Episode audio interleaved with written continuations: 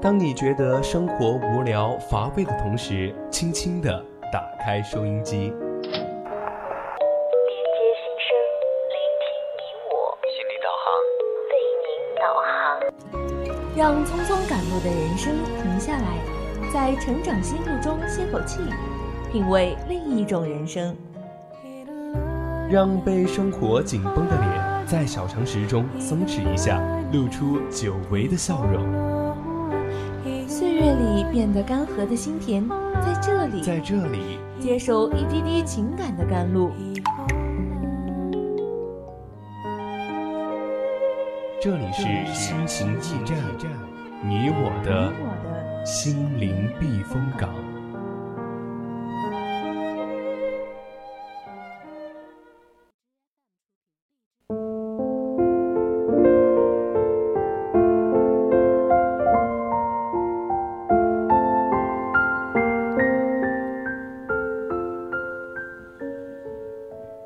迎回来，这里依然是我们的心情驿站，我是月生。听众朋友们，大家晚上好呀，我是主播依晨。哎，那依晨，我们也是好久不做节目不搭档了嘛？嗯那今天可是要好好的聊一聊天了。哎，那我们叙旧呢，可以下去再慢慢说嘛。但是我们今天要来聊的这个内容呢，其实是一个蛮有意思的话题。嗯，那月生是知道灰太狼这一个动画人物的吧？那当然，那可是属于我们的童年呀。那想必零零后应该是都看过这部动画片吧？对，没错，我就是小时候就经常追《喜羊羊与灰太狼》这部动画片嘛。嗯，但是呢，一想到我们现在呢，也都是已经长大成年了，就很少会再花一些时间去看这些动画片了。有时候就在想，哎，我们现在是不是有点过时了？确实，嗯那不知道听众朋友们有什么想法呢？所以下半段我和依晨就要和大家聊一个最近很火的话题：灰太狼气球过时了，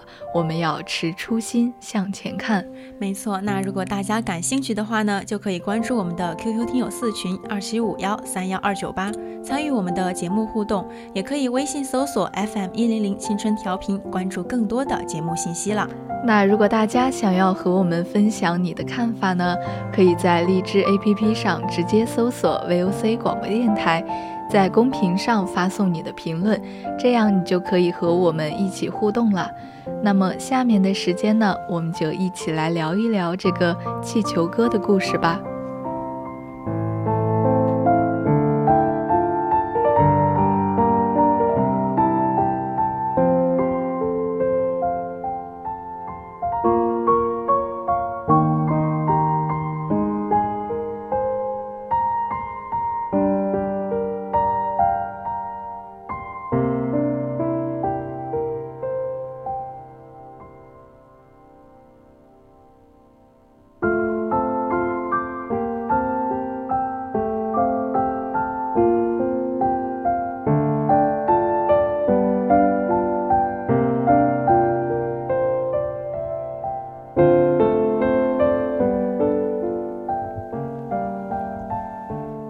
其实这个故事呢，是源于一档一档节目嘛，就是《谈谈交通》里的一次奇遇。就是一个骑着自行车的男人，一只手呢攥着车把，另一只手拿着一堆气球，就摇摇晃晃的在路上骑着。其实这种场景好像现在就也有那种老人呀，他们在卖气球嘛，就攥着一把氢气球哈。嗯，对，嗯就是上面有一些卡通人物呀，或者什么但是我小时候就可喜欢这种气球了，但是好像现在就是长大了，也觉得这些好像有点幼稚了。对，然后可能就只是看着它从自己身边经过，也没有说小时候那种非常想买的那种冲动了。对，而且我小时候还有一个非常嗯特别的想法，就是我特别希望那个气球没有绑紧，然后就一下子就全部都飞起来，然后我去趁机拿走一个。那我们对依晨这个想法确实是有点异想天开了。虽然呢，我小时候也想过。嗯，对，那话说回来呢，就是回到刚刚那个场景，就是当我们的谭警官谭 Sir 拦住他了之后，就是气球哥呢还特别开心的跟谭警官示爱，他就边说话边手舞足蹈的感激警察，还给谭警官唱了一首歌，唱完之后还问他唱的好不好听。那我对嗯嗯，我们就注意到他其实说话是手舞足蹈的，嗯就好像是有一点精神问题，就是，呃，不是很理智的那种感觉。嗯，可能跟我们正正常人看起来会有一点点不一样的感觉哈。对，对，也有可能就是，嗯、他的一些情绪啊，或者是一些行为动作，让我们看着呢比较激动，所以说就我们会很奇怪，他到底是为什么会这样嘛？而他自己呢，也是以一种开玩笑的方式呢，去和我们去诉说着自己的一些悲伤的往事。嗯、就比如说，嗯、他的妻子嘛，就嫌弃他可能比较穷，然后就和哦他离婚了。对，那他以前也是做过一些小生意呀，比如说嗯卖卖烟酒呀，然后骑一些三轮车，但是最终都失败了。那其实我们仔细想一下，也许气球哥经历了这些大起大落，就是他以前是卖气球维持生活，但是现在就不卖了嘛，然后干什么都不成。其实，在那个视频里就看，就是他去给一个商店就是搬东西，嗯一天才只有二十块钱。他是说就是早上吃一个馒头，嗯然后晚晚上再吃一顿，就是中午不吃。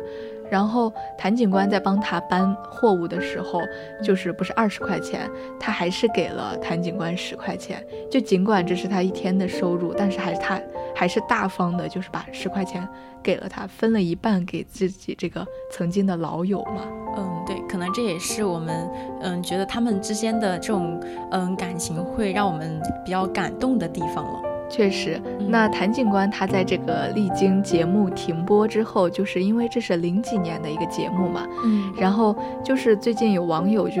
发出了呼声，就是让他再次去寻找这个气球哥嘛。嗯，然后当他再次找到气球哥的时候，我们希望他的生活发生一些改变，但是好像却没有，是越过越糟了。而且呢，就是我有看那个视频嘛，然后嗯嗯，在视频里面呢，气球哥呢就对谭 Sir 说道：“说我做梦都梦到过你啊，梦梦里的时候呢，你还是穿着警服，然后身材还是和以前一样魁梧的样子。确确实，那他转念的话里就是让人很感动。他说道：“我早就想和你见面了，我的房子要是比现在好的话。”我就早找你了。是啊，就是谁不想体面的去见一下自己的老朋友呢？毕竟已经是十几年前的事情了嘛。对，而且在视频的最后呢，他也是，嗯，可能想脱口而出的是，我那天送你的那个灰太狼气球已经过时了，嗯要不我再送你个别的什么吧？可是可能是他说完这句话之后，就才发现自己好像什么也没有嘛，就只能站在，嗯，自己的那个位置上，就默默的不作声。对，那其实我们通过视频能发现，就是他在送谭警官的时候，就是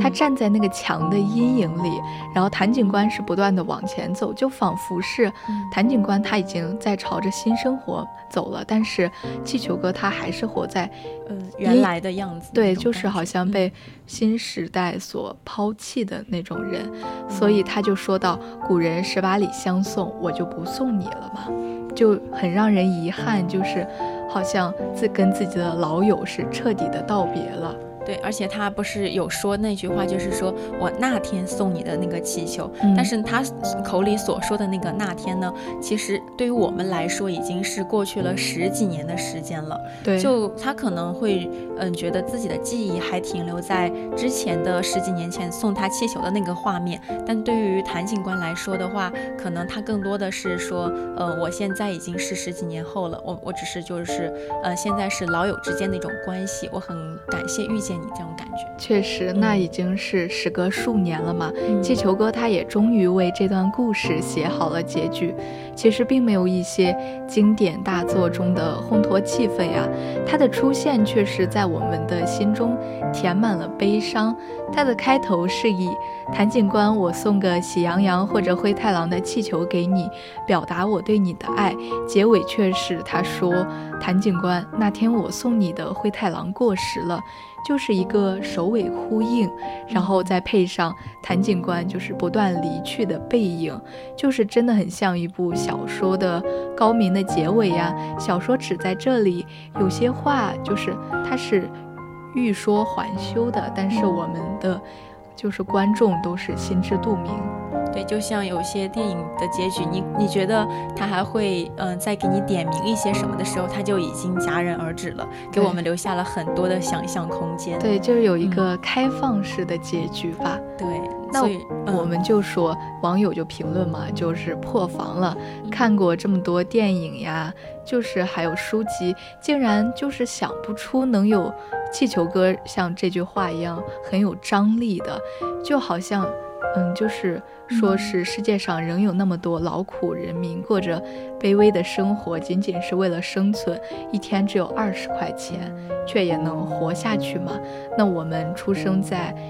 嗯，温室的儿童嘛，又有多少人见识、真正见识到世间的苦难呢？对，所以说像嗯气球哥这样的一类人的话，可以嗯说他们是一直生活在自己的经验里，直到自己呃可能心中的那种呃。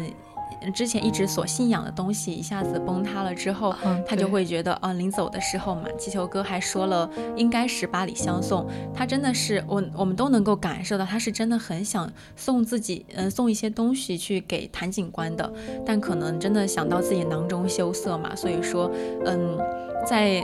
嗯，在气球哥的身上的话，我其实我们是能够多多少少能够看到一些劳苦人民的缩影的。他们换一句话说的话，其实可以看出他们是时代的见证者嘛，也但同时呢，也是时代的背弃者。是的，就嗯是他跟谭警官，就感觉是两个时代交错时的那种落差感，就是旧时代的东西在。就是新时代的影响下，慢慢的淘汰掉了。对于气球哥来说，这些旧的饱含他的情感，就比如说气球呀，以及一些他内心的东西，是无法抛弃的。那我就是明看到这个视频嘛，明明只是一个普普通通的大学生，但是我就觉得嗯。看不得人间疾苦，也是真心的希望，就是我们的社会可以温暖一些，大众可以善良一些，起码我们在面对这些生活不如意这些人的时候，能够多一些包涵和担待吧，就尽自己的所能给予他们帮助。对，就是给一些像气球哥一样的人，嗯，给他们一些温暖，或许他们就能够感受到我们这个社会对他们这一类人的包容了。嗯，对。那其实刚刚说到帮助，就是气球哥也是得到了所谓的帮助，在短短的几天内，因为这个就是视频，我可能是周一还是周二才看到的，嗯结果好像周三到周四，就是他的人生好像迎来了一个逆天的翻转，因为就是他他谭警官的这段视频火了，嗯然后资本就找上了气球哥。对，然后有就是，嗯、有一个自称是气球哥的侄子，然后还有是自称气球哥的表弟的人都出现了，就他们会打着网红经纪公司的名义与气球哥签订了很多的合同嘛，对却口口声声对外宣传的就是说，呃，我们不是为了赚钱之类的这种这种口号，我觉得还是，嗯就很虚假。嗯，他合同上面写着气球哥拿三成呀，然后公司拿五成，剩下的两成就用于气球哥的日常支出。但是呢，如果违约，气球哥也是将面临着一百万一百万的赔偿。就是这个数字，我觉得还是有就比较大的嗯比较嘛。大了一对于赔偿金了，对于气球哥来说，而且就当时他拍了一段视频，其实是戴着帽子，然后穿的西装什么的。嗯然后谭警官就是再次去找他的时候，就问到，呃，你老实说，就是那些衣服呀，是不是拍完视频就拿回去了？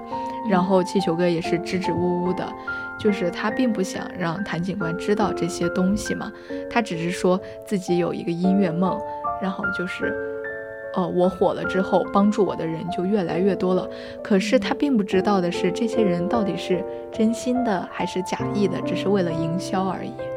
对，而且呢，就是我们刚刚有说到，他们之间是签了合同的嘛。嗯对于嗯气球哥来说呢，就可笑的是呢，他们的合同都已经签订了，但是合同的具体内容对于气球哥来说呢，却并不清楚。难道就是说我我当时会想，就是难道气球哥又会成为下一个小马云吗？是的，对，那我们也嗯知道嘛，就是小马云，我看他好像现在就是成了一个普通的孩子，但是好像被他的公司抛弃了，但是生活也没有办法正常继续了，因为他当时从小没有好好的教育他，只是为了让他一味的去模仿大人，嗯然后就是被这些资本消耗了他本来该有的纯真，所以现在就好像他也很难融入正常的小学呀什么的，然后就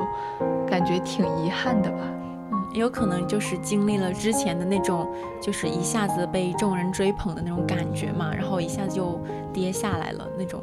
确实，嗯那其实就说回来，气球哥嘛，所以无数网友都开始为气球哥感到担心，就是怕他被资本一味的营销。那谭警官也坐不住了，因为这一切的起因都是他嘛，所以说他就专门去找气球哥了解了这件事情。那就是气球哥却声称就是侄子呀、什么表弟都是真的，但是在谭警官的一遍又一遍严肃的逼问下，他终于承认了，就是侄子呀是假的身份。两个人的交流就也变得严肃了起来，就开始讨论正经的事情了。而且我们其实看到这段采访之后呢，我们是能够感受到气球哥的语气是，呃，和之前的视频当中的相比的话，是已经变了味道的了。嗯而且态度呢，与之前的变化也是很大。嗯，当时呢，谭乔就直接质疑到，就说这些网红经纪公司到底是给气球哥灌了什么样的鸡汤呀，就能够让他一下子这样迷失自己。他也不由得就是非常生气嘛，因为他觉得自己的老友，然后到如今竟然被嗯资本这样的去营销了。确实，嗯就是刚刚说他的语气已经变味了嘛，态度也与之前有很大的变化。就是我们看到，就是之前他是就是也没有翘二郎腿的跟他谈话的，但是就是在这一次最新的这个视频里，他就翘着二郎腿，就好像就是很骄傲、很自豪的一个姿态了。那最终呢，也是网红经纪公司出面了，就他替气球哥解释到，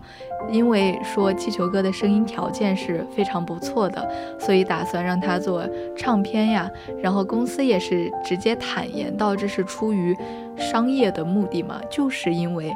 呃，气球哥有了一定的名名气气了，对。而且呢，就是在了解事情清楚那个事情的真相之后呢，谭 Sir 呢也是无能为力了，嗯因为这是气球哥自己和经纪公司两者都同意的情况下签订的合同嘛，那谭 Sir 又能改变什么呢？是的，气球哥他如今的处境，其实也让谭乔的压力变得大了起来。如果就是气球哥凭借着这条路，真正的改善了自己的生活，实现了自己的唱歌梦，那其实是挺好的。就是好像我们的谭警官也是，就是做了一件美事嘛，对，助帮助人为乐帮助了嗯他。但是我们怕就怕气球哥到头来成为了资本的弃子，就像小马云一样。沦落到一个无人问津的一个结局。那如果是这样的话，谭乔肯定会感到很自责嘛。无论怎样说，他这一次面临的压力就是很大嘛，陷入了一个两难的境地中。而且呢，气球哥在这次的事件当中呢，其实他最大的风险呢，就是换了一种生活方式，和嗯商业化的经纪公司，嗯、签订了一些合同嘛，然后这些公司呢，也是会给他很大的一个压力，因为我们都知道，这种经纪公司他们需要的是，嗯、流量，需要的是名气嘛，就所以说会给给他一定的压力，就会可能会导致，嗯、气球哥之前我们刚刚有说到，他的精神状态可能不是很好，嗯，对，万一导致他的精神状态再一次恶化呢，我们也说不说不准这个事情哈嗯，。确实。嗯，我看有很多网友就说，就是我们是站在上帝的角度，是一个第三者的一个视角来观看这个视频的嘛。我们就说气球哥应该是等待谭乔的，可是他是真的关心气球哥，但是就是气球哥他的就是他的处境没有人理解他，他自己也说过。就是谭乔问他，如果被骗了或者怎么样，你承担得起吗？然后气球哥说：“我已经很差了，就是我现在已经是在谷底，我还能差到什么地步呢？所以我不怕，我只是想让我自己的生活嗯变得好起来。对，所以说他的选择也是可以让人理解的嘛。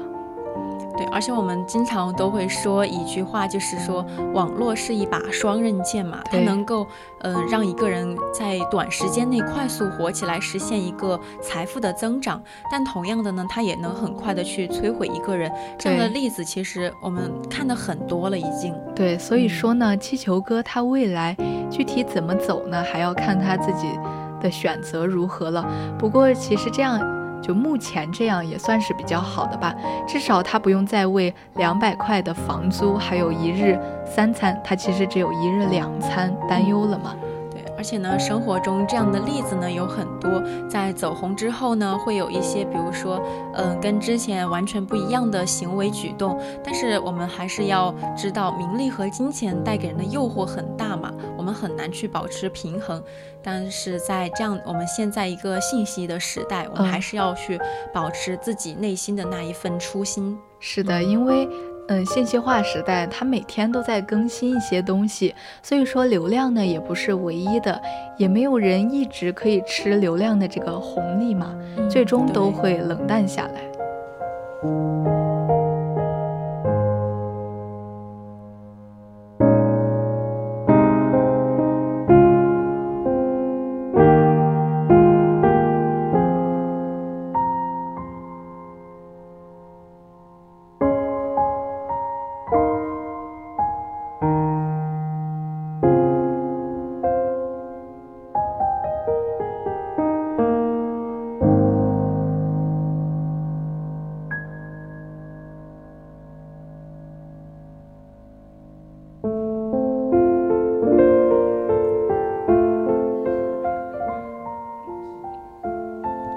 话说回来，我们刚刚说到谭 Sir 跟气球哥的故事嘛，也是暂且的告一段落了。希望他们就是未来可以发展的越来越好吧。嗯那我们也知道呢，最近的疫情还是蛮严重的嘛。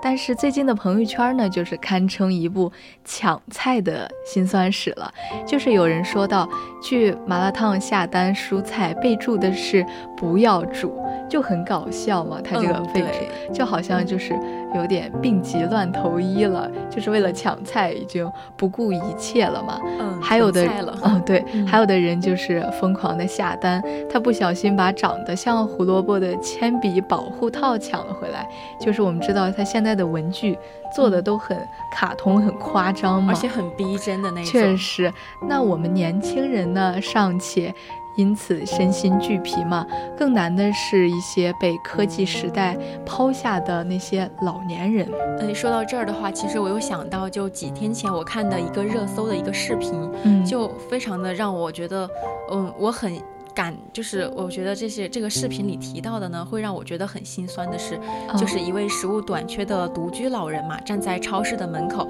他就把脸贴在门缝里，就想，嗯，恳求一下超市内的工作人员，就说，呃，能不能卖给自己一些菜嘛？但是出于防疫要求的话，对方会说到，就是说有钱了我们也不卖，要微信去买，因为可能哦怕钱上面会有一些什么细菌之类的嘛，他们就说微信来。但是呢，从未接触过微信的老人就说到，啥是微信呀？我这微信上哪去取？就几番沟通都没有结果之后，老人真的是，嗯、最后就是那种感觉带了一种哭腔的说，无助的哀求，就说，呃，你可怜可怜我，就是说给我一点菜之类的。我当时哦看到非常非常的，就眼睛都已经就酸了那种。嗯，确实，我也看这个视频，就真的心里很不是滋味吧。嗯那疫情之下，有二点五亿的老年人，他们被隔绝在了智能时代之外。还有一个七旬老人，他就是因为不会用手机订菜嘛，就是急得崩溃大哭呀。还有一些独居大爷，他就看到年轻人提着网购的菜，他想问，但是又又不敢问。了对他眼里好像透露着自卑呀、还有拘束，是他们奋斗出了新时代，但是好像却被新时代所抛弃了。